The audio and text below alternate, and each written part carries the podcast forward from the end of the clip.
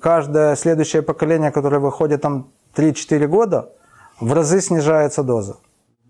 Современные аппараты по эффективности, ну, не сравнить даже с теми аппаратами, которые были, скажем, всего лишь 10 лет назад. Современные аппараты ну, позволяют полноценно делать новые виды исследований. Э, КТ-ангиографию, или в частности сосуды, подходящие, отходящие от сердца, коронарографию. Если э, предыдущее поколение томографов, которое считалось там совсем недавно, 16 слоев, это был золотой стандарт, то сейчас появились аппараты 256, 30-20 слоев.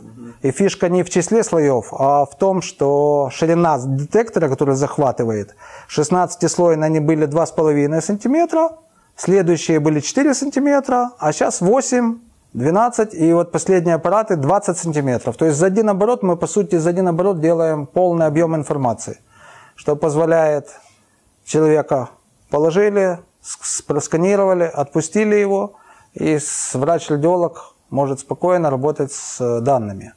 Причем по сравнению с обычной так называемой селективной ангиографией мы имеем несколько преимуществ. Процедура неинвазивная, то есть не нужно вводить катетер и мучить пациента. Процедура в два раза дешевле.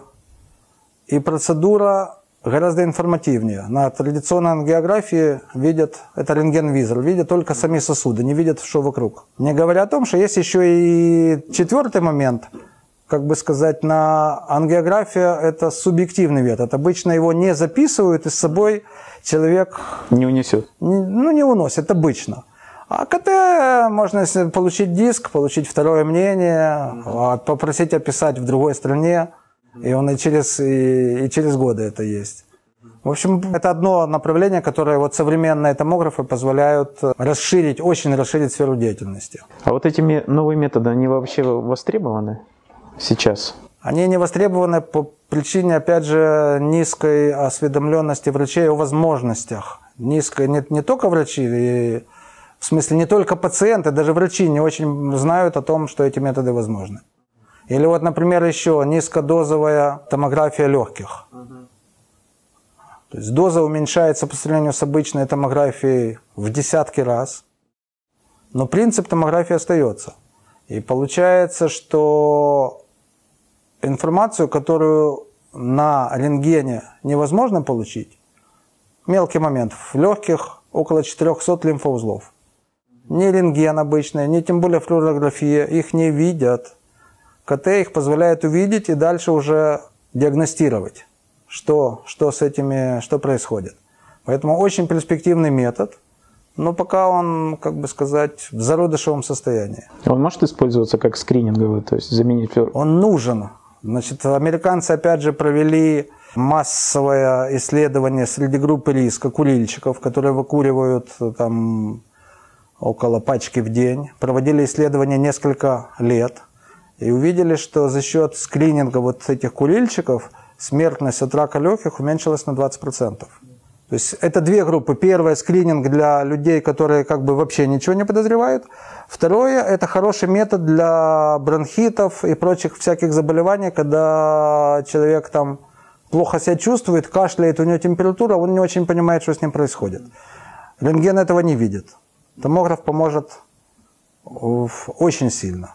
И в этом смысле компьютерная томография практически не имеет конкурентов. Потому что ни ультразвук, ни магнитно-резонансная томография туда не добираются. Ультразвук у него ограничения, он хорошо видит недалеко залежагающие органы. Чем глубже вовнутрь, тем хуже ультразвук видит. А магнит, у него ограничения, он не видит э, вещи, в которых отсутствует водород. Где нет воды, э, магнитный резонанс это практически не видят. А у вас такие методы дел применяются? Мы только-только это дело начинаем. И тяжело идет? И тяжело идет, потому что мы, в общем-то, мы медики-инженеры. Нам не хватает маркетинговых специалистов. Мы надеемся, что, может быть, мы с вами задружимся, и вы нам поможете. Ну, смех смехом, но маркетинг – это почти ругательное слово для, для украинских э, людей. Хотя я сам по молоде, когда приехал, приехал в Израиль и пришел в компанию, попросил познакомить меня с вице-президентом по продажам. А мне сказали, что меня встретит вице-президент по маркетингу. Я сказал, нет, Зачем мне маркетинг? Мне нужен продавец. То есть я настаивал, что продавец важнее. И только через несколько лет понял, что это совершенно другой уровень. А вот как я вспоминаю свое первое впечатление, что да, значит, зам директора по продажам это или там коммерческий директор это человек. А маркетинг это вообще непонятно, кто такой. Непонятно, чем занимается. Непонятно, чем занимается. Сейчас уже все стало, стало на свои места, и понятно, что начинать нужно с маркетинга. Даже ведущие институты ну, лечебно, лечебные, исследовательские, украинские, они пока не используют вот эти методы не используют. Там все еще, ну, как бы селективная ангиография, да, используется. А есть еще проблема, мы работаем, в общем-то, по израильским протоколам или израильским стандартам. В израильском понимании э, радиолог – это врач для клиницистов, для других врачей. И в нашем заведении невозможно себе представить ситуацию, что радиолог беседует с пациентом. Им не о чем разговаривать. Они даже не пересекаются – в Украине стандарт совершенно другой. Врач-радиолог имеет 40 минут на, по закону на обследование пациента, он должен с ним поговорить до приема, после приема. А о чем говорят? Вот, э, вот мне, мне тоже странно. Я понимаю так, что если человек 40 минут разговаривает с пациентом, а у него рабочий день 6 часов у радиолога, значит, в день он может принять 8 человек и сказать ему, что ты теряешь квалификацию, потому что если ты принимаешь меньше 15, описываешь меньше 15 20 человек через год или два ты просто теряешь квалификацию, если она у тебя была. А если у тебя ее не было, так ты просто никогда не доберешься до этой квалификации. То есть мне это, это как бы загадка. Как, э, ну, поэтому, как бы сказать, государственный сектор вообще не, не является конкурентоспособным, а частный, частный Немножечко эта ситуация исправляется. А вторая проблема, что клиницисты или как бы пользователи услуг, многие из них вообще не имеют ни компьютера, ни доступа к интернету. Для них, как бы сказать, э, электронная почта почти ругательное слово.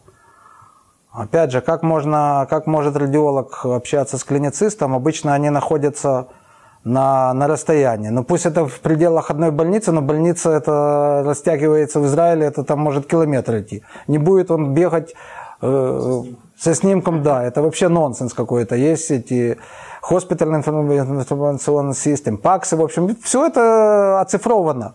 И если человек не дружит с компьютером, то даже не очень понятно, как, как ему рассказывать преимущества радиологии, томографии, Квалификация радиолога напрямую, как и хирурга, как и любого специалиста, зависит от того, сколько данных э, процедур он выполняет в течение там, месяца или года. Для того, чтобы быть хирургом, для того, чтобы быть в тонусе. По моим понятиям, хирург должен делать тысячу операций в год. Тогда у него квалификация более-менее на уровне. А сколько дней он работает? А это не важно, сколько он дней работает. Важно, что тысячу он, он может это сделать сессиями, но если он делает там 200-300 операций в год, то он, как бы сказать, выпадает очень быстренько из э, когорты своих же соратников. Когда слышишь, что в украинской операционной, сама операционная в год в ней делают тысячу операций, люди гордятся.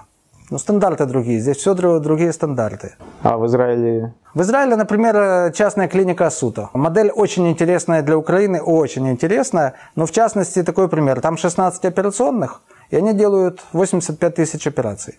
То есть на каждую операцию, операционную 5 тысяч операций. В Украине я не слышал, чтобы кто-то делал больше 2000 операций. Ну, может, есть такая информация, мне она не знакома. Оно все то же самое в любой профессии. То есть количество рано или поздно переходит в качество. Мало того, поскольку медицина очень быстро развивается, то просто радиолог, который работает на томографе, уже, как бы сказать, тоже вчерашний день. Я хотел поставить томограф в, в Израиле, сказал, что вот мне нужно на две смены два радиолога. А меня поправили, что мне нужно восемь радиологов, на каждую смену по четыре.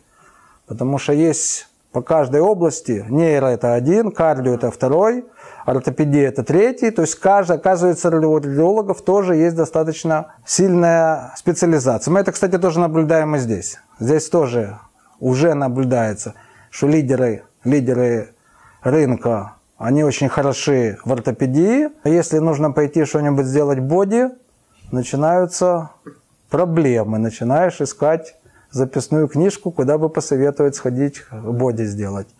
А к вопросу, почему томография КТ не так распространена, есть еще один аспект, который я вспомнил.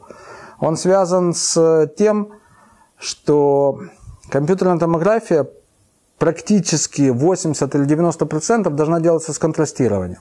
Решение, конечно, принимает врач-радиолог. Страховые компании обязали делать с контрастированием. Они заметили, что без контрастирования пропускается очень много.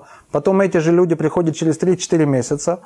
Вылавливается болезнь уже на запущенной на поздних стадиях, лечение гораздо дороже, и они обязали, в Израиле во всяком случае, все, что касается головы и боди, 100% с контрастированием. Теперь, контрастирование. В Израиле всего одна цена. С контрастом, без контраста на стоимость исследования никак не влияет, потому что стоимость контраста меньше 10% от общей цены. В Украине уникальное явление. Две цены. Цена с контрастированием, цена без контрастирования. Причем цена с контрастированием больше, чем в два раза отличается. Средняя цена по рынку без контраста 700-800 гривен, с контрастированием в районе 2000. Нонсенс. Но это специфика дистрибуции фарм, фармпрепаратов. Когда-нибудь захотите, обсудим эту тему отдельно.